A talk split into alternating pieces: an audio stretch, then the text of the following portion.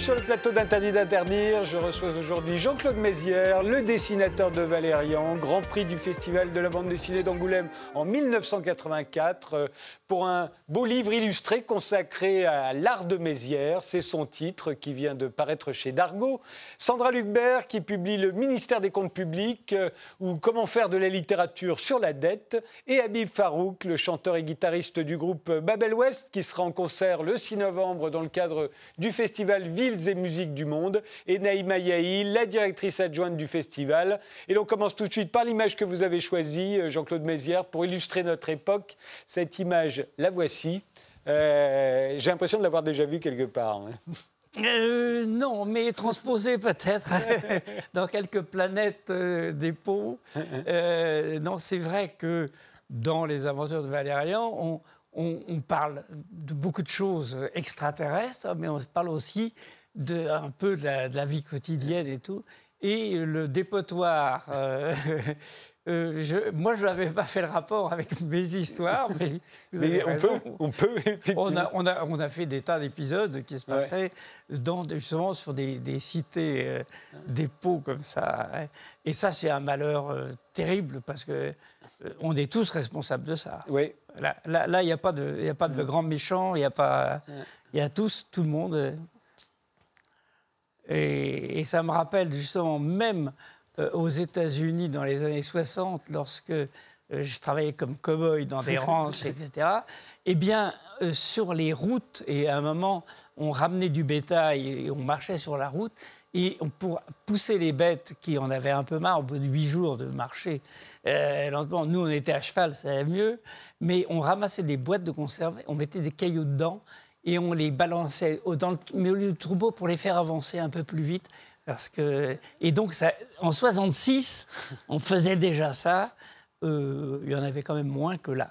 Oui, parce qu'on était moins nombreux et que. Et c'était le désert. c'était le désert. Ça. Alors Jean-Claude Mézières, dans L'Art de Mézières, euh, on apprend que vous avez commencé à lire le journal de Tintin euh, euh, juste après la guerre. Vous étiez à l'âge de 10 ans hein, quand il a été créé. Puis le journal de Spirou. Vous êtes né la même année que le journal de Spirou, en 1938. vous avez publié vos premiers dessins à 17 ans dans Cœur Vaillant et dans Fripounet. J'ai commencé plus jeune que ça. Ah oui? Ah oui? Ah ouais. À 12 ans, j'ai connu. Ah ouais. Demandez à Philippe Labro. oui, c'est vrai, vous le raconté. Était le directeur, du, du, journal des jeunes, un truc qu'on avait fait pendant le salon. Mais là où, disons, où c'est plus sérieux avec euh, Cœur Vaillant et, et, et, Fripounet et Marisette. Non, la question que je, me demandais, est-ce que c'était difficile de vouloir faire de la bande dessinée dans les années 50 ou est-ce qu'au contraire c'était plus facile qu'aujourd'hui parce qu'il y avait plus de magazines au fond et que. Et il y a beaucoup plus de dessinateurs et, moins de, concurrence maintenant. Et, moins de concurrence à l'époque. À l'époque, personne ne faisait de la bande dessinée. Personne ne voulait en faire. ah, mais vous êtes payé pour les petites saloperies vous mettez là en bas des pages Oui, ben, et, moi, quand, ramenant chez mes parents, parce que j'avais 15 ans, même pas, euh, euh, un petit chèque, c'était bien vu. C'était pas du tout mon fils dessine, là, qu'est-ce qu'il va faire dans la vie? Il, il est publié et il est payé pour ça. Oui, c'est ça. Alors vous avez fait l'école des arts appliqués, grande école. Hein. Vous étiez avec euh, Jean Giraud. Euh, Dans la même classe. Le futur créateur de, du lieutenant Blueberry. On va vous voir sur une photo d'ailleurs. Vous êtes là un peu plus âgé, mais vous êtes les deux d'en bas. Hein. c'est vous deux. C'est une photo qui figure dans ce livre. Est-ce que c'est vrai que de, face à la virtuosité de Giraud, vous avez failli abandonner la bande dessinée, vous? Ah oui, enfin, incontestablement, euh, Giraud, qui, est un, qui a été un ami de vie entière, euh, m'a filé par moments de sacrés blues. Jean Giraud, qu'on appelle aussi Mobius, quand il s'est mis à dessiner de la science-fiction. là dessinait comme, comme, un, comme, un, comme un, vraiment un, un Michel-Ange. Quoi. Vous, vous, racontez que vous êtes allé voir Gigé, qui était à l'époque une des, des, sommités plus âgées que vous, qui avait dessiné Jerry Spring, et que vous dites que vous vous souvenez juste qu'il a été impressionné par la virtuosité de Giraud. Ah bah oui, parce que euh, incontestablement, moi je faisais des dessins, c'était pas si mal pour quelqu'un qui dessine un peu, mais euh, franchement, à côté de, du travail de Giraud, euh, JG a beaucoup plus... Parce que j'étais très ami après avec JG quand je suis devenu professionnel et Et, et, euh, il s'est rappelé quasiment plus que je suis venu à 17 ans. oui, c'est ça. Alors, on va découvrir une photo, là, c'est une photo de vous dans, dans Monument de Vallée, quand vous êtes aux États-Unis. C'est pas Monument de Vallée. Ah, bah, j'étais sûr que c'était Monument de Vallée. Non, c'est bien au-dessus. alors, là où cette photo est extraordinaire, c'est que moi, qui étais un lecteur de Blueberry dans ces années-là, j'ai reconnu tout de suite la page de garde des aventures du lieutenant Blueberry. C'était Blueberry qui chevauchait ce... Je ne savais pas que le modèle, c'était vous. c'était cette photo, cette photo de vous. Et, c'est simplement que en rentrant des États-Unis, où j'avais fait euh, après euh, à Paris fait faire quelques tirages de mes photos noir et blanc, j'ai découvert cette photo-là et je l'avais, je l'aimais bien et je l'ai fait tirer sur papier. Et Giraud, arrivant chez moi, me dit ah, mais c'est exactement ce que j'ai besoin pour mes couvertures de pages de garde, enfin pour les pages de garde. Donc je suis passé de voilà. Et à chaque fois qu'on ouvrait un album de Blueberry, on tombait sur vous. Et ça fait 60 ans que je suis Blueberry. voilà, que vous êtes Blueberry. Sans colt. Sans colt. Sans colt, effectivement. Et euh, c'était créer un, héros de science-fiction, euh, l'agent euh, spatio-temporel Valérian, sur un scénario de, Pierre Christin. c'est ce que vous allez faire quand vous rentrez des États-Unis, au fond. Oui, on a mis un an à se mettre en place, mais euh, Toujours est-il qu'à l'époque, c'était quand même très original, hein, euh, en France, ah de bah, créer. La science-fiction, on n'avait pas tellement. Et on n'a jamais tellement aimé la science-fiction en France, en tant qu'auteur. Oui, alors d'abord, les gens méprisaient ça. Hein les journalistes les, les, les, professeurs détestaient ça. Euh, et, évidemment, les parents n'avaient jamais lu un bouquin de science-fiction. Et euh, alors que c'était une lecture vraiment extraordinaire, je parle des romans, de Asimov, de euh, Philippe K. Dick, etc. C'était des romans magnifiques dans les années 50. Et euh, nous, on, savait que c'était formidable, mais euh, on a tout simplement transposé ça sur papier, ça, ça ne se faisait pas. Et quand Christin et moi, on a proposé à Goscinny qui dirigeait Pilote. Hein. Qui dirigeait Pilote. On est à la grande époque de Pilote. De, après mon retour des États-Unis, où j'avais travaillé avec Christin, qui était prof d'université en Utah, parce que lui, il avait déjà charge de famille, et donc il fallait qu'il fasse des choses sérieuses. Et on a dit, on pourrait faire une petite histoire de 30 pages dans le journal, deux pages par semaine. Surtout pas un album, c'était pas fait pour 30 pages, c'est pas pour un album, mais c'est aussi que ça, on ne savait même pas ce qu'on pouvait faire. On il nous a donné vraiment, euh, là, la grande qualité de ce, directeur de journal n'était pas de dire nos lecteurs veulent ceci et là, mais dire vous avez essayé, envie d'essayer? Allez-y, allez-y, allez-y. Mais René Goscinny, euh, Dieu sait s'il est l'objet d'un culte aujourd'hui en tant qu'auteur, euh, mais en tant que directeur de journal, il paraît qu'il était extraordinaire. Hein. Il a été je dirais, c'est quand même lui qui a accepté d'avoir Philippe Drouillet, on en parlait tout à l'heure. Philippe Drouillet, en double page, il, travaillait sur des feuilles qui étaient ce format-là, grand aigle. Et, on, Giraud et moi, on déroule le papier, on dit voilà, on a rencontré un gars, ça serait peut-être intéressant de le poser dans le genre. Il nous écoutait et il disait bah, on va essayer, hein, on essaye. Et c'était vraiment la porte ouverte à ce qui était bien avec des échecs, avec des choses qui n'étaient pas bonnes du tout. Est-ce que vous, vous, assistiez à la conférence de rédaction de Pilote où toutes les semaines on décidait de... Parce qu'à l'époque, c'était Pilote, c'était vraiment aussi un journal satirique sur l'actualité. Hein. Oui, alors là, c'était là où c'était la tendance. Il y avait... Euh, on avait récupéré même trois grandes vedettes de Charlie Hebdo, qui étaient Cabu, qui avait déjà travaillé à pilote, il avait déjà travaillé dans les années 60, au début des années 60, il était déjà là. Mais GB et Rezer étaient des très bons amis de rédaction. Et, lorsque Charlie Hebdo a été interdit par le général. enfin, après la mort du général. Puisque, oui, bien sûr. puisque c'est la fameuse couverture euh, balle tragique à Colombay, un mort. Un mort voilà. Euh, et, et, vous, vous, participiez à, ça Est-ce que j'ai l'impression que l'actualité vous intéressait pas tellement Oui, alors. C'est pour ça que vous avez fait un héros spatio-temporel. Exactement, je passais au-delà de ça. Effectivement. Euh, euh, tout le monde essayait de faire des petites choses. J'ai fait quand même beaucoup de pages d'actualité, euh, comme ça. Bien, j'ai fait du réserve propre. C'est-à-dire que Rezer a proposé le scénario et comme il gribouillait ça très vite parce que c'était pas fait pour être imprimé, on, euh, Goscinny me demandait de le mettre au propre.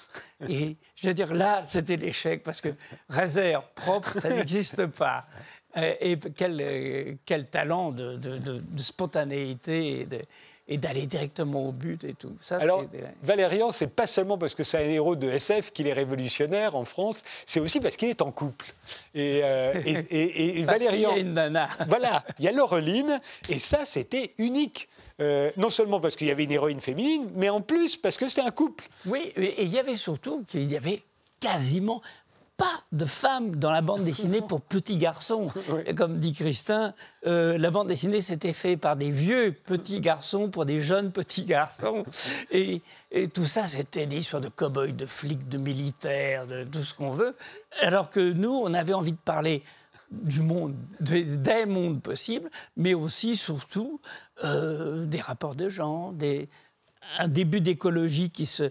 On reniflait bien le truc, et, et les, les poubelles de l'espace, elles sont déjà là dans le dessin. Et, et surtout un rapport très égalitaire, c'est-à-dire que Laureline n'est pas du tout une potiche, euh, elle est très jolie, elle est très sexy, mais c'est surtout l'égal de Valérian. Absolument, mais ça, c'est c'est une volonté du scénariste Pierre Christin, absolument d'abord, avec le fait que je crois que notre alliance, euh, euh, tu- elle dit ça, mais elle se tient comme ça en le disant, ça c'était moi. Et ça, euh, je pense qu'on a bien réussi, on a bien réussi à rendre ce personnage plus vivant, puisqu'on nous avons maintenant 2000, 3000 petites Lorlines en France Oui. Ah oui, elle s'appelle Laureline. des filles qui, qui avaient des petites, des grandes. On me C'est Alors drôle. maintenant, j'ai des grandes lorlines de 20 ans qui me disent Et mon compagnon s'appelle Valérian. Alors ça, je jure que c'est vrai. hein. Alors là, je leur dis là vraiment, vous cherchez les emmerdes. Valérian et Laureline sont deux prénoms que vous avez inventés Ah, bah, absolument. Valérian vi- vient plutôt de l'Europe de l'Est, Ouais. et puisqu'il y avait Valérian Borchevik, Ah oui, qui était un vrai. metteur en scène de cinéma, Ouais. avec un W, etc., et des tas de lettres de Alors, ce qu'il y a, c'est quand on dessine de la science-fiction, on se retrouve avec un monde entier à créer. Ça, c'est la Des différence mondes, des des mondes mondes entiers, même quand on les envoie loin dans l'espace.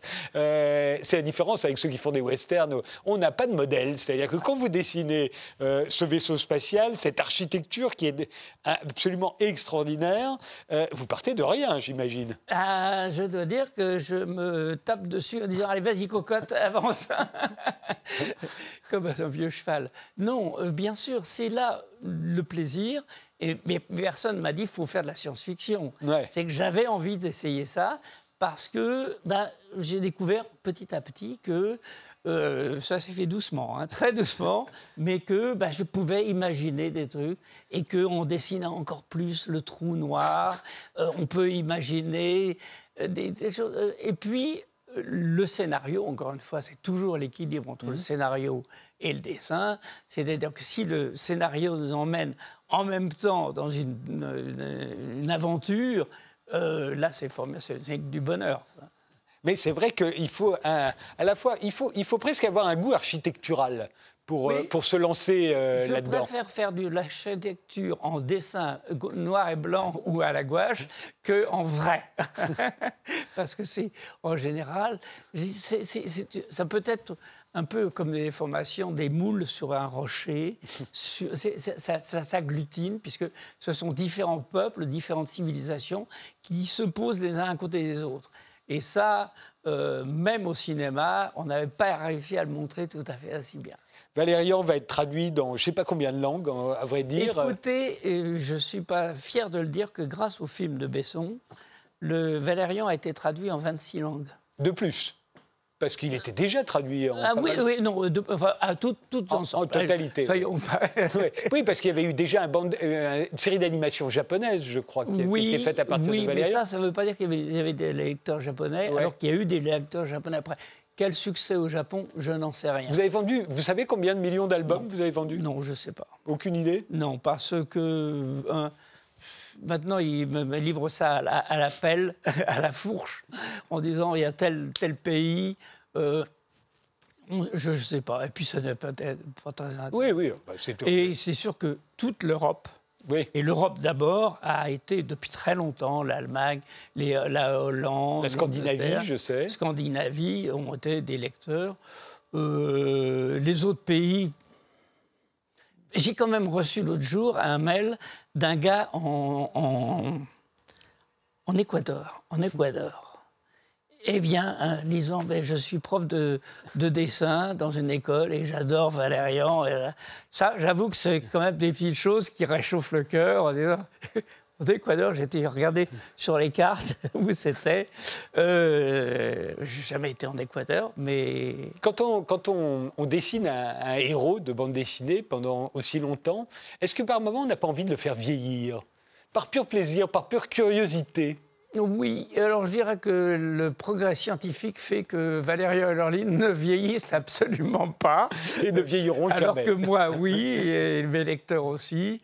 Euh, oui, c'est que la temporalité aussi, s'ils veulent rajeunir, ils font un saut dans l'espace-temps. Ouais. euh, Plutôt, et, et donc ils ont Mais de vous, par curiosité, par, par amusement, vous n'avez pas eu envie à un moment de dessiner vieux comme ça Non, Euh, ça vous est arrivé. Si, si, il y, y a une petite histoire courte pour les pocket pilotes de, de la grande époque de 1970, où finalement il y a un grand-père Valérian, un père Valérian et un petit-fils Valérian. Si, donc on les a fait. Ah, ça y est, tout a été fait avec Valérian. Alors, il y a un dessin euh, formidable euh, qui date de 83, qui était paru dans, Pilote, euh, et, qui montre à quel point on vous a beaucoup emprunté dans le cinéma, notamment dans le cinéma américain, et notamment dans la, sa- la saga Star Wars. Et, et là, il y a ce dessin qui se passe donc au Bar des Étoiles, qu'on on a vu dans la Guerre des Étoiles, où euh, Luke Skywalker et, et la princesse Leia rencontrent Valérian et Laureline, et, et Laureline lui dit « Oh, nous sommes déshabitués de cette boîte depuis longtemps. » Il faut dire, qu'est-ce qui vous a piqué, Georges Lucas et- ça Enfin, Georges. Lucas ou ceux qui travaillaient pour lui. Et bien sûr, c'est évident, il n'était pas tout seul, mais bon, qu'il me l'aurait, il me l'aurait dit euh, merci, salut, ça m'aurait fait plaisir. Oui, Bon. c'est ça. Euh, il n'a jamais cité le nom de, de Valérian. Mais il n'a jamais cité personne. Il a, il a- Si, il a, il a réussi à faire une préface pour Drouillet. Oui, c'est vrai. Et euh, Möbius aussi, ils ont eu quelque chose. Ils ont le droit de trois petits grelots. euh, mais moi, rien. Rien. Il- Or, je trouve que quand même, au poids où Oui. les citations vont, il aurait Oui, pu oui. dire euh, salut, merci. Oui, c'est ça. J'imagine à quel point c'est agaçant, surtout à l'époque, vu le succès euh, de la guerre des étoiles. Euh, alors, c'est vrai qu'à l'échelle du film, on se dit, bon, ben voilà, c'est des petites choses qui sont ici et là. Mais vous, quand vous les voyez, bah, ça doit être très agaçant. c'est- l'ossature du film, parce que les grandes scènes. bon. Et bon, encore une fois, je ne vais pas me, me payer une rangée d'avocats pour aller Non. combattre une autre rangée d'avocats. Non, c'est pas comme ça. Euh, simplement, bon, allez. euh, un jour, il me dira merci. Oui. Du côté de, de Tintin, ils ont été très vigilants à ça, hein, puisqu'ils font très attention. Dès Oui, a... mais c'est plus Hergé. Oui, plus Hergé, ça. voilà. Là, actuellement, euh, Christin et moi, on ne veut pas se lancer dans des trucs comme ça, parce que c'est... euh, si après, le fils de mon petit-fils veut, veut faire un procès à, à Walt Disney, puis en plus, c'est même plus Lucas, maintenant, Oui. c'est Walt Disney. Oui. C'est Oui, aberrant. Et puis on pense plus qu'à ça, si on commence à se lancer Euh, on- là-dedans. on- on- et- et très mal la nuit. On dort très mal. Alors, Luc Besson, lui, en revanche, qui, lit, euh, qui lisait Valérian depuis l'âge de 10 ans, va vous, va vous engager pour le cinquième élément. On voit des dessins comme celui-ci. On reconnaît tout de suite le décor du cinquième élément. Euh, de même, on va reconnaître euh, la, la planche suivante, c'est le taxi du cinquième élément. Voilà, le taxi dans lequel euh, euh, se trouve, enfin, que conduit Bruce Willis, c'est vous qui l'avez dessiné. Voilà, ben ça, c'est- justement le renversement. Euh, c'est qu'un jour, je... Donc, euh, Besson m'avait engagé sur le cinquième élément et ça, ça- le récit qu'il en avait fait d'abord, qui était Bruce Willis, était un, un- enfin, le, le personnage joué par Bruce Willis était ouvrier dans une usine de fusées dans la banlieue new-yorkaise. Il se trouvait qu'il rencontrait quand même la fille, mais Différemment. pas, pas pareil. Et euh, en, lui, en regardant le dessin de, de- de la plongée comme ça, euh, il me voit mes petits taxis volants. Oui, le dessin Parce que moi, précédent, j'étais hein. en train de faire l'album Le Cercle du Pouvoir. J'étais en train, j'ai interrompu cet album pendant six mois parce que je travaillais pour Besson. Et il me dit, oh, ils sont marrants, tes petits, tes petits taxis. Oh, je sais pas, bien sûr, tu veux m'en dessiner? Bah, Bien sûr, voilà. Et là, hop. Et puis, pof, le film s'arrête, puisque la production de Gaumont, euh, uniquement, qui était le, producteur, ne pouvait plus fournir le carburant pour, le, pour les taxis volants. Euh, surtout, disant euh, il n'y avait, pas assez d'argent, il fallait faire des alliances avec les Américains. Et il est parti à New York tourner Léon. Gros accueil de Léon, très bon accueil. Les productions américaines, les producteurs américains disent OK, euh, on vous envoie le feu vert pour euh, la suite de votre projet. Et là, il s'est dit. Et moi, j'ai terminé mon album de, des sacs du pouvoir. Et je l'envoie à New York, la couverture, avec le taxi volant. et il s'est dit les taxis volants, c'est c'est pas une mauvaise idée. je vais retravailler mon scénario. Et ensuite, euh, on s'en souvient, euh, Luc Besson a adapté euh, carrément Valérian. là, d'ailleurs, on voit un dessin que vous aviez fait avec Europa Corp, téléguidé par Pierre Christin et vous, les, deux petits en bas. en pédalant très fort. Et on sait que Valérian a été un échec pour Besson, mais pour Valérian, ça a été plutôt une. Oh, ça a été bénéfice. Et, et un échec, attention. Hein. Relatif, oui. Relatif, relatif c'est surtout la critique américaine qui a tiré, mais elle a absolument euh, à bout portant, en disant pas de ça chez nous. Ouais. Mais il a quand même perdu le contrôle d'EuropaCorp de, depuis. Il avait quelques casseroles aussi avant. Euh, Peut-être. En tout cas, le monde du cinéma est un monde très compliqué. Valérian, c'est le film français qui a le mieux marché en Chine. Euh, Absolument. je pense que. Alors, est-ce qu'il y, a y a Valérian en Chine aujourd'hui? Alors, moi, j'ai des albums. J'ai des albums, j'ai chez moi hein, des, albums russes, en chinois, en, quelque chose que je ne pourrais même pas dire. Et, évidemment, et toutes les langues européennes. Ça a été un gros, gros succès pour Valérian. Ça a été, je pense, une affaire pas mal quand même pour Besson. Et si. Euh, l'avenir nous propose de faire quelque chose d'intéressant, eh ben, peut-être qu'il y aura des... Est-ce que vous avez aimé le film?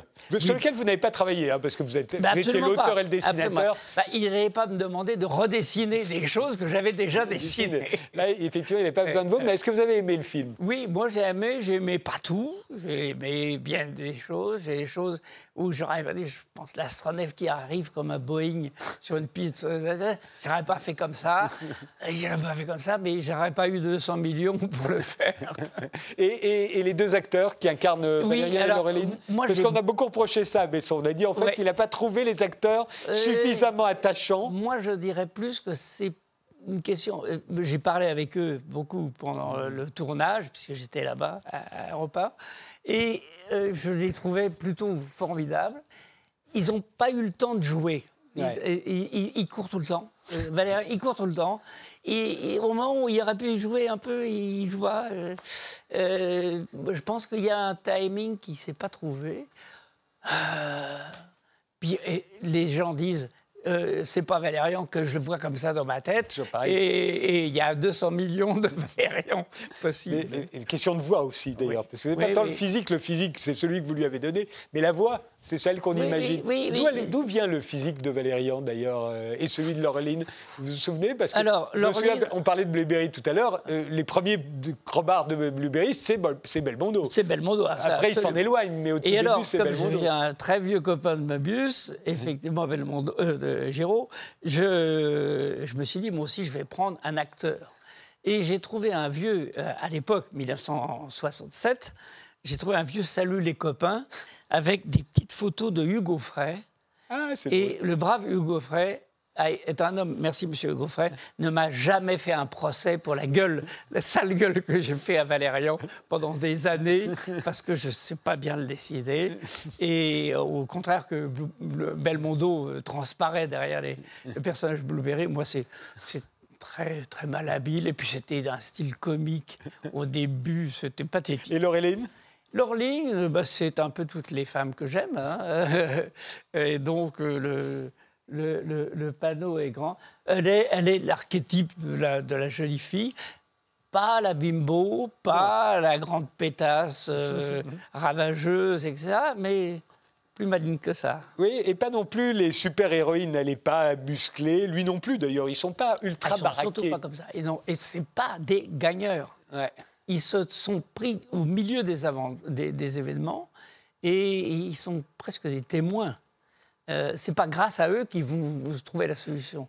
C'est pas Et- eux qui vont. Et l'avantage que ce soit des, ascien- des, des héros spatiaux temporels, vous pouvez les mettre dans n'importe quel décor, à n'importe quelle époque, ils voyagent. J'ai encore euh, 50 ans de carrière devant moi. Vous dessinez encore des, des, des albums? J'ai un petit peu de mal, un petit Ouais. peu de mal. Et puis euh, Christin aussi a un petit peu de mal. Et puis on est commence à être des très vieux messieurs. Et euh, et il y a peut-être des gens qui vont s'en occuper. euh, peut-être des choses. On va voir. Moi, je, pour l'instant, euh, tout est possible.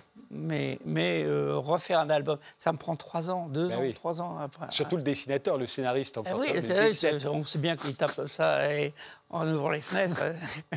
Mais le dessinateur, il faut les sortir, les pages. L'art de Mézières, ça vient de paraître chez Dargaud. Merci Jean-Claude Mézières d'être passé par cette émission. Je suis Merci. très heureux de vous avoir rencontré.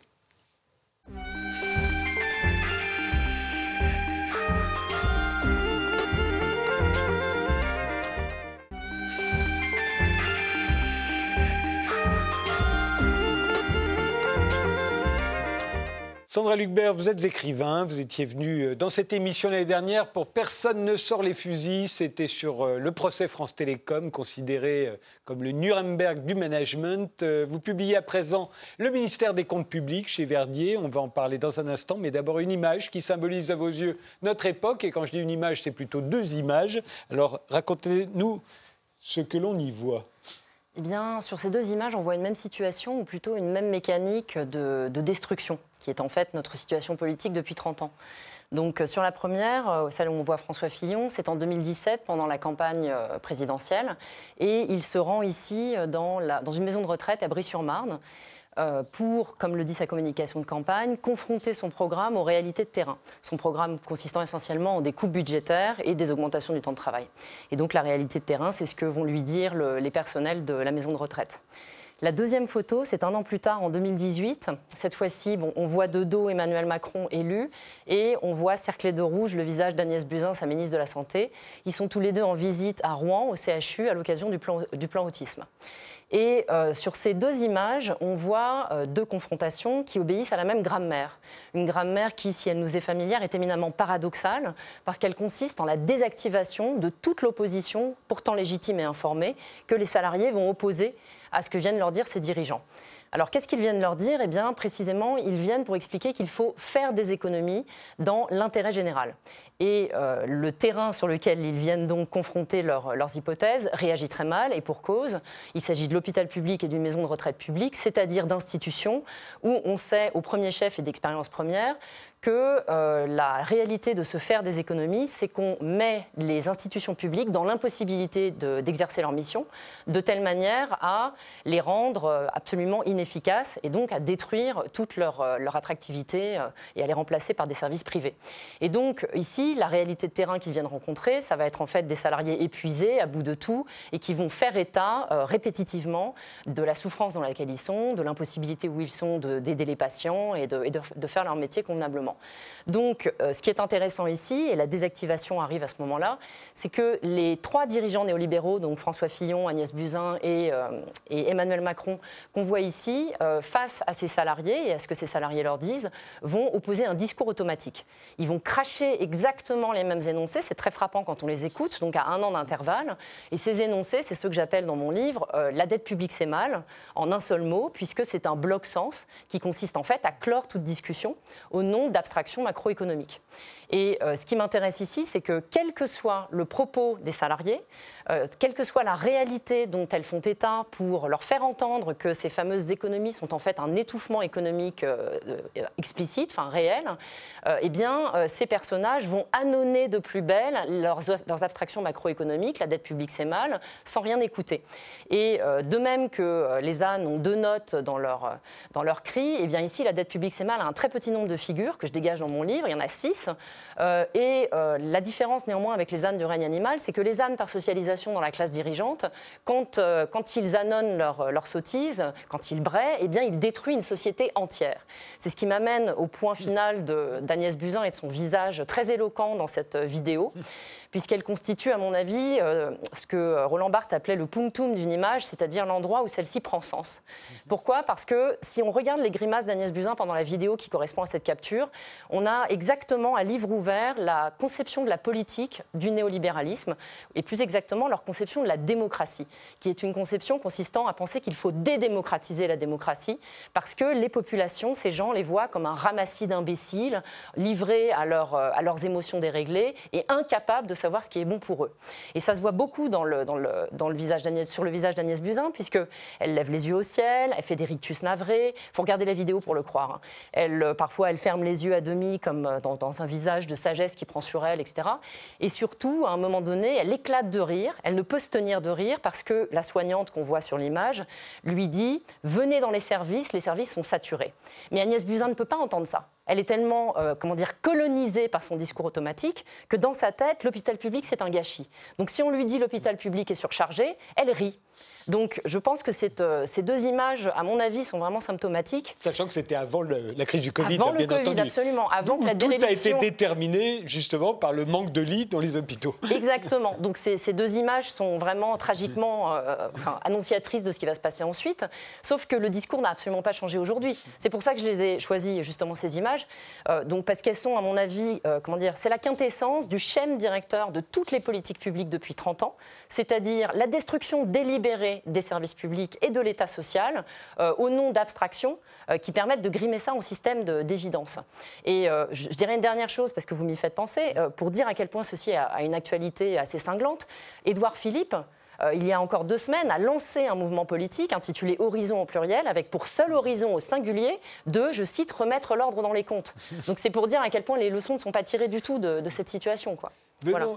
Venons-en à votre livre à proprement parler, parce que dans Personne ne sort les fusils, vous, vous traitiez de la rentabilité des entreprises et dans le ministère des Comptes publics, c'est la rentabilité des services publics au fond. Mais dans les deux cas, c'est au langage que vous vous, vous attaquez, celui que vous appelez le langage du capitalisme néolibéral.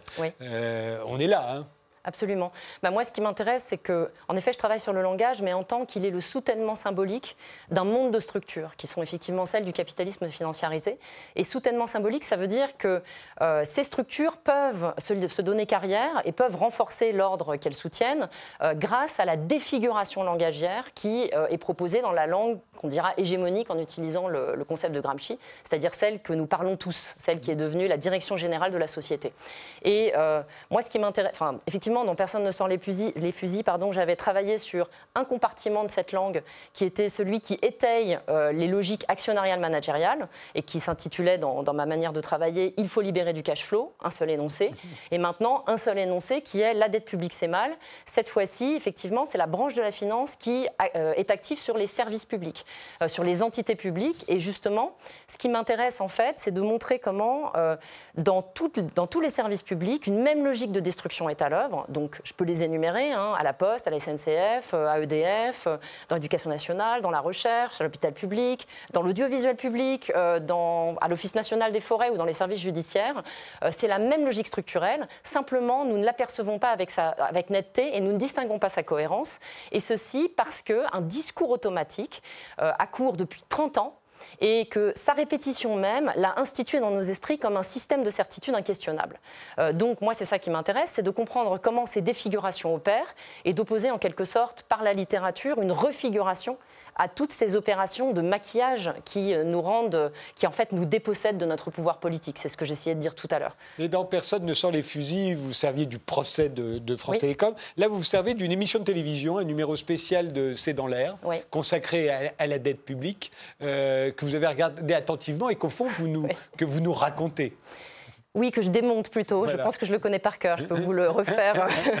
Donc, euh, effectivement, ce C'est dans l'air. En fait, je cherchais, exactement comme avec le procès France Télécom, un objet euh, concentrat dans lequel toutes les logiques de ce que j'essayais d'attraper pouvaient se trouver réunies. Et je l'ai effectivement trouvé euh, sur France 5. un spécial C'est dans l'air. En fait, C'est dans l'air, rien que dans son intitulé, clame sa vocation à être un diffuseur d'ambiance hégémonique, hein, puisque C'est dans l'air nous explique pourquoi c'est ainsi à longueur d'émission.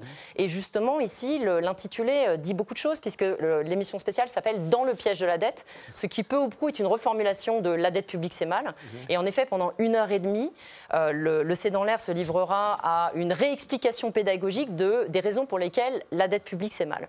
Donc, euh, moi, ça, effectivement, dans cette, dans cette euh, émission spéciale, j'ai trouvé la dette publique, enfin, le discours automatique de la dette publique tout entier replié, les six figures de style qui fonctionne en permanence, que j'évoquais tout à l'heure, et par ailleurs l'ensemble des personnages porteurs officiels, qui euh, en permanence sont là pour nous assurer que la dette publique c'est mal.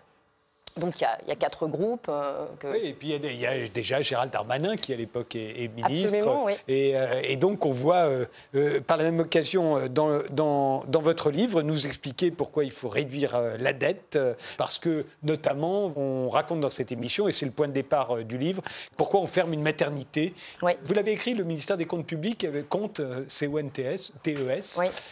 pourquoi? Parce que ce sont des comptes qu'on nous raconte, parce que ça n'est pas vrai alors en fait, le, la CONTES, c'est un genre en littérature, euh, le genre du conte pour enfants, et il m'est venu par analogie euh, justement de tonalité et de type de fonctionnement avec cette défiguration langagière dont je parle depuis tout à l'heure. C'est-à-dire que, par exemple, pour le capitalisme actionnarial, celui dont je parlais tout à l'heure, il s'agissait au contraire de, faire, de transformer la surexploitation des salariés en épopée. Donc c'était il faut libérer du cash flow. Ici, il est très difficile de transformer l'attrition pure et simple de tous les services publics euh, en quelque chose de glorieux. Donc la transformation se fait sur le versant de la terrorisation et de la moralisation. Et ces deux registres-là, ce sont typiquement ceux du, du conte pour enfants. Mmh. Donc c'est pour ça que j'ai utilisé cette, euh, cette... Euh, ça m'est venu en fait en cours d'écriture, hein, mmh. puisqu'il y a une similitude de registres. Et effectivement, moi c'est ça qui m'intéressait de montrer, c'est euh, que vous évoquez la maternité de et effectivement dans la scène initiale du livre, le préfet de la Drôme vient soi-disant justifier la fermeture de la maternité, exactement ce qu'on vient de voir avec les trois autres, et lorsqu'il vient justifier il n'a qu'un argument qui est nous sommes comptables de la dette publique. Et ça produit une mesmérisation sur l'Assemblée. Les gens restent interdits et ne savent plus comment réagir. Et moi, c'était ça qui m'intéressait de comprendre, mais en le portant à l'échelle en quelque sorte, puisque l'équivalent fonctionnel euh, du préfet, mais pour l'ensemble du corps social, c'est bien sûr ce que j'appelle la conversation nationale, c'est-à-dire ce que les médias répercutent à longueur de journée. Et les médias, justement, précisément l'émission que je choisis en fait partie, euh, essentiellement nous répercutent les raisons, enfin comment dire, le c'est ainsi hégémonique. Euh, simplement, euh, il fallait analyser à la fois comment ça passe dans la langue et quels sont les personnages porteurs? Je voudrais en dire un mot puisque vous l'avez évoqué tout à l'heure. Il y a quatre groupes, donc il y a le groupe des gouvernants. Et donc moi j'ai pris euh, dans, j'ai sélectionné hein, dans le reportage parce qu'il y avait vraiment trop de choses sinon, mais j'en ai pris quatre, donc euh, qui sont deux, euh, deux hommes de droite et deux hommes de fausse gauche, donc des socialistes. Donc les, les, deux de droite c'est Darmanin et Balladur, et effectivement ensuite les deux fausses gauches c'est Jean-Marc Ayrault et Michel Sapin. Et ce qui est intéressant c'est qu'on les voit tous dire la même chose, donc c'est assez, assez saisissant. Ensuite on a deux, trois autres groupes le groupe des sages, donc qui appartiennent à des institutions réputées indépendantes, le réputé a toute son importance. Et dans le reportage, on voit donc Didier Migaud, ancien président de la Cour des comptes, et euh, comment s'appelle-t-il Jean-Claude Trichet, ancien président français de la Banque centrale européenne. Ensuite, il y a les experts de plateau qui sont assignés au plateau pour dire ce que le capital attend, quelle que soit la saison et quelles que soient les choses à dire. Si un jour il faut dire que la, socialisation, les dépenses de socialisation sont importantes, ils le feront. Vraiment, ils sont alignés sur ces réquisites. Et puis un dernier groupe qui est composé par Caroline Roux tout entière, la présentatrice de l'émission, puisque c'est le groupe des décrypteurs. Et là, c'est une chose que j'essaye de dire, c'est que le journalisme, euh, via le néolibéralisme, ça devient du décryptage, c'est-à-dire la réitération et survalidation de ce, que de ce que le même reportage prétend questionner, en fait. Voilà. Euh, dernière question, euh, Sandra Lucbert. Le capitalisme transforme tout ce qu'il peut en marchandises. Euh, je pourrais dire c'est sa vocation, c'est sa force, c'est même son génie, quelque part. Puisque depuis l'origine du capitalisme, ça se passe comme ça. Aujourd'hui, on voit bien, et, c'est la raison de tout ce que vous venez de décrire, à mes yeux, mais je peux me tromper, c'est que le marché est devenu mondial et que la démocratie, elle, elle est nationale. Et, et que donc, je, je, ne vois pas ce qui peut l'arrêter aujourd'hui. Et, Et, à la différence de vous, je ne vois pas dans les, personnages, les protagonistes, ni dans François Fillon et, Emmanuel Macron, je ne vois pas des méchants capitalistes. Je vois des gens qui n'ont aucun pouvoir d'arrêter le capitalisme. Alors, j'ai pas dit que c'était des méchants capitalistes. Pour moi, c'est précisément, j'y insiste un peu, hein, parce que c'est précisément l'intérêt de, ce que j'essaye de montrer. Les gens qui sont portés par l'hégémonie ne sont pas en train de, faire des opérations machiavéliques pour nous mentir ou faire ce genre de choses, absolument pas.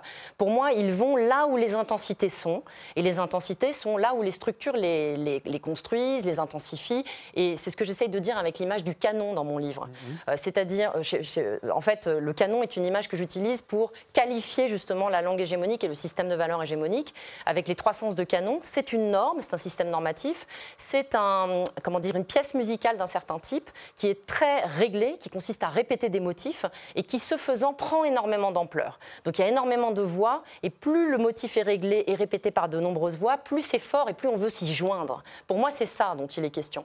Et la troisième chose, c'est qu'un canon, c'est une pièce d'artillerie. Et ce faisant, plus les gens se lient à ce système-là pour, comme dirait Durkheim, avoir du tonus moral euh, induit par euh, leur participation à ça, plus le système social redistributif se trouve défait.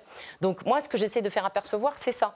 Après, pour ce qui est de, la nature mondiale des structures du capitalisme financiarisé, évidemment qu'on est bien d'accord que ça complexifie énormément la, la et possibilité Et que l'État aujourd'hui, l'État français, comme les entreprises, comme Télé, France Télécom, au fond, se finance euh, sur le marché, l'un comme ah l'autre, de la même manière. C'est vrai, mais c'est Et sont tributaires des mêmes règles imposées par le marché.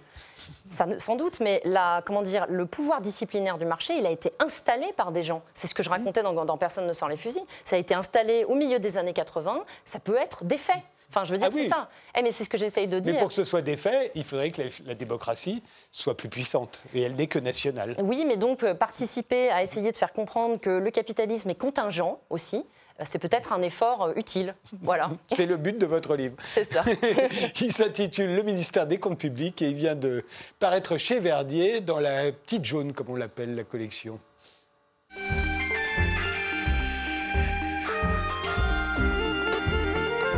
Habib Farouk, vous êtes le chanteur et guitariste du groupe Babel West qui sort un nouvel album, Houdoud, et sera en concert le 6 novembre de Pièces Cuisine au Blanc-Ménil dans le cadre du festival Ville des musiques du monde. Naïma Yahi, vous êtes euh, historienne et la directrice adjointe du festival. On va voir tout de suite les images qui vous évoquent notre époque. Naïma Yahi, euh, c'est celle-ci.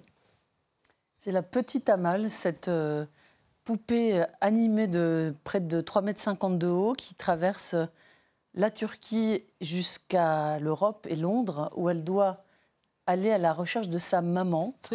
Et cette, euh, cette petite fille syrienne de 9 ans, cette fable portée par ces artistes, va à la rencontre des enfants de tous ces pays-là. Elle est passée par le Vatican, par la France, et nous l'avons reçue chez nous euh, à Aubervilliers, au fort d'Aubervilliers, avec euh, un travail euh, qui a été important auprès des mineurs isolés, qui sont eux-mêmes donc ces enfants réfugiés, souvent séparés de leurs parents. Et ensuite, un travail avec les enfants de la ville d'Aubervilliers, dans notre nouvel équipement qui s'appelle Le Point Fort, mmh. qui a été un lieu qui a croisé un peu les enfants de l'immigration d'hier, les, les, descendants de l'immigration d'hier, avec ces enfants basculés sur les routes de l'exil, euh, brinque qui parfois sont séparés des leurs. Et ça sensibilise aussi euh, nos concitoyens au sort des réfugiés, notamment aux plus jeunes. Et votre photo à vous, euh, elle est très belle. C'est terrible d'ailleurs qu'elle soit aussi belle.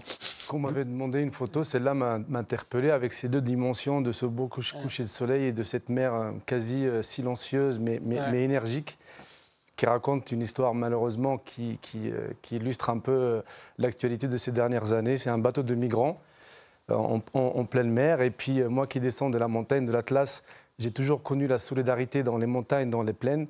Et là, j'ai trouvé que ces dernières années, la, mer est devenue aussi un, lieu de solidarité mmh. important. Donc cette photo m'a parlé.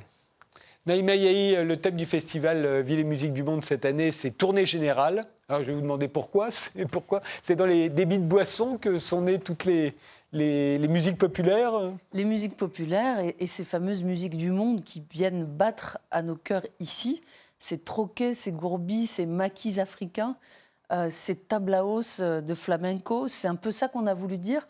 Et c'est aussi une tournée générale de musique et de danse, de partage et de rencontres dans des lieux qui ont été fermés et frappés durement par la pandémie.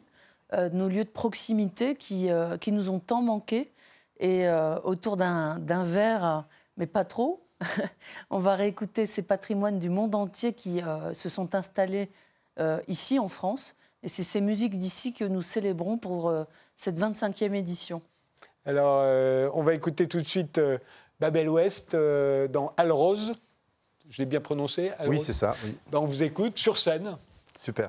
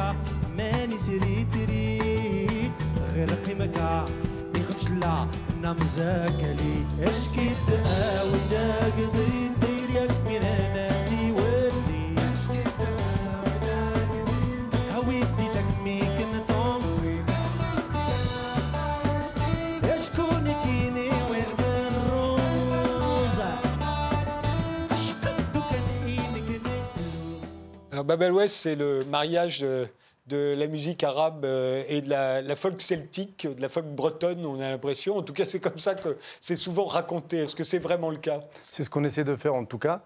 Euh, encore une fois, je descends d'une culture euh, berbère de l'Atlas qui, est fondée autour de, chants et de danses en forme de cercle entre hommes et femmes.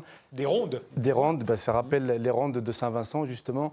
Et puis au niveau aussi instruments musicaux, la mandoline, les percussions, tout ce qui est aussi poésie, il y, a, il y, a, plein de points en commun. Et puis comme euh, mes deux collègues avec qui on a fondé cette aventure, euh, Clément Valin à la basse et Marc Dupont à la batterie, qui sont originaires de Perros-Guirec, donc l'ouest de la France. Puis euh, avec Hamza Ben Shirif, le guitariste algérien du groupe, et Nidal Jawa qui joue l'instrument du canon, qui vient de Tunisie. On a trouvé ça assez drôle de venir à peu près de l'équivalent de Saint-Malo en remontant jusqu'à Brest. Voilà, donc on a appelé ça la porte vers l'ouest. Et puis Babel Ouest. Ouais. Babel Ouest, exactement. Mais on essaie vraiment d'axer, notre musique euh, sur, sur la poésie, donc euh, la poésie berbère et puis la poésie aussi euh, bretonne, qui ont un point commun, selon moi, assez, assez flagrant. qui tourne autour de, de, la superstition, de, plein de choses comme ça, des, rencontres furtuites lors, lors d'une danse, d'une soirée. Le morceau qu'on vient d'écouter, Alrose, Alrose, ça veut dire le riz, et c'est ce qu'on jette sur les mariés sur les mariés. Et ça raconte l'histoire justement d'un homme et une femme qui dansaient dans une ronde et puis qui se, qui se, qui se cherchaient du regard et, et, euh, et d'émotion. Euh, Naïma, est-ce que les musiques populaires, est-ce qu'elles viennent du peuple, forcément? Euh, Elles n'épargnent personne, puisque même ceux qu'on peut ramener à la bourgeoisie en ont des réminiscences. Euh, ceux qui l'inventent, je veux dire, qui inventent, ceux qui, sont à l'origine de ces musiques populaires. C'est impossible qu'il en soit autrement parce qu'elles sont le fruit d'une expérience sociale, d'un rapport au monde, à la nature.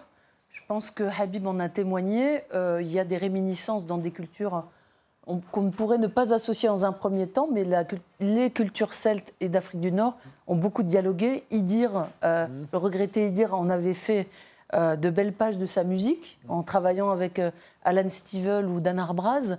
Et on retrouve ici cette tradition de dialogue entre l'autre rive de la Méditerranée et cet espace de l'ouest de la France, des Bretons, qui ont toujours eu euh, cette pertinence au niveau des rencontres et de l'échange et de la vivacité des cultures régionales et populaires. Je dirais simplement qu'on oublie parfois que certains genres populaires comme l'opéra, qui aujourd'hui sont plutôt perçus comme élitistes ou réservés à, une forme bourgeoise de la culture sont d'abord des, cultures populaires qui ont réussi. Et c'est peut-être un peu ce qu'on veut rappeler en ramenant dans l'underground des cafés, des cabarets, euh, l'histoire et le patrimoine des musiques euh, qu'on aime et des musiques euh, que nous on appelle les musiques d'ici, qui mêlent les musiques et danses traditionnelles et les musiques du monde. Et on voit bien le jazz aujourd'hui a une réputation de musique savante alors qu'elle est née, euh, elle était considérée comme une musique populaire, mais presque une musique sauvage. Des bas-fonds. des bas-fonds et, des ensauvagés, effectivement. Et, jazz est un mot d'argot, d'ailleurs. Euh, on va écouter euh, un, autre extrait, la c'est Noira, qui est un morceau qui figure sur le nouvel album, Hood, Hood, que vous interprétez également en concert. On vous écoute.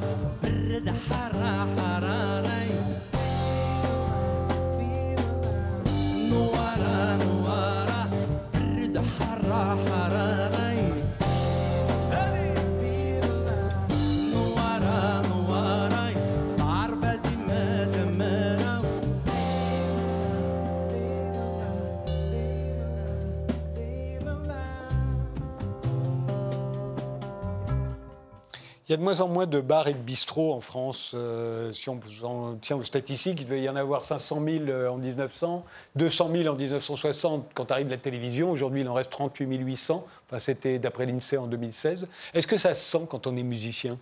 Évidemment que ça se sent, sans remonter aussi loin. Euh, quand on a commencé l'aventure avec Babel West dans les années 2010, on, faisait entre 60 et 80 cafés-concerts.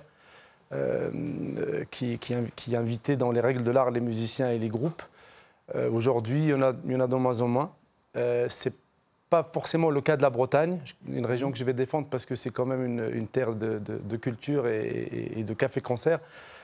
mais ça se sent, ça se sent, oui. On fait beaucoup moins de, kilomètres. Euh, on, fait un peu plus de, festivals dans les champs, ou des, choses comme ça, d'événements, de, happening. Mhm. Mais c'est vrai qu'il y a dix ans, on, sent la différence entre, entre 2010, 2011 et aujourd'hui. Il, y a de moins en moins de cafés-concerts. Euh, comme, euh, comme on peut les définir, de, cafés-concerts qui, accueillent les, groupes. Naïba bah, Sur ce point, ce qui est intéressant, c'est qu'il y a une digitalisation du rapport de l'artiste au public.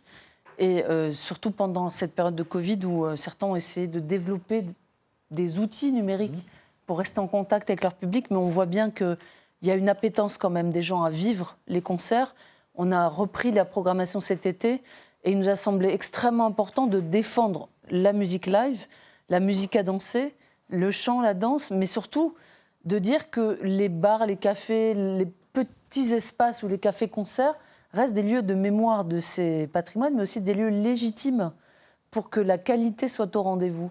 Et qu'on ne peut pas partir que sur une espèce de, d'homogénéisation des musiques et des goûts et des espaces de monstration que sont les très grandes salles, les très grands festivals. Je pense qu'après ce que nous venons de traverser, je, je reste très optimiste sur le besoin de proximité, d'intimité qu'a le public pour retrouver au plus près les artistes sur des scènes peut-être plus modestes, mais très qualitative. Et c'est ce, que, c'est ce qui nous a inspiré cette thématique de festival, de réinvestir ces espaces-là, peut-être réinvestir euh, les habitants, plus largement euh, les artistes. Le deux pièces cuisine, d'ailleurs, vous produirez le 6 novembre. C'est un des hauts lieux hein, euh, du Blanc-Bénil. Et a priori, le, son nom implique qu'il y a de l'intimité. Il y a de l'intimité, mais il y a de la qualité. Mm. Merci euh, tous les deux d'être euh, venus euh, sur le plateau d'Interdit d'interdire. Le festival, c'est jusqu'au 14 novembre 2021. Et puis il y a votre disque Oudoud, le nouveau disque de Babel West. Merci de nous avoir suivis et rendez-vous au prochain numéro.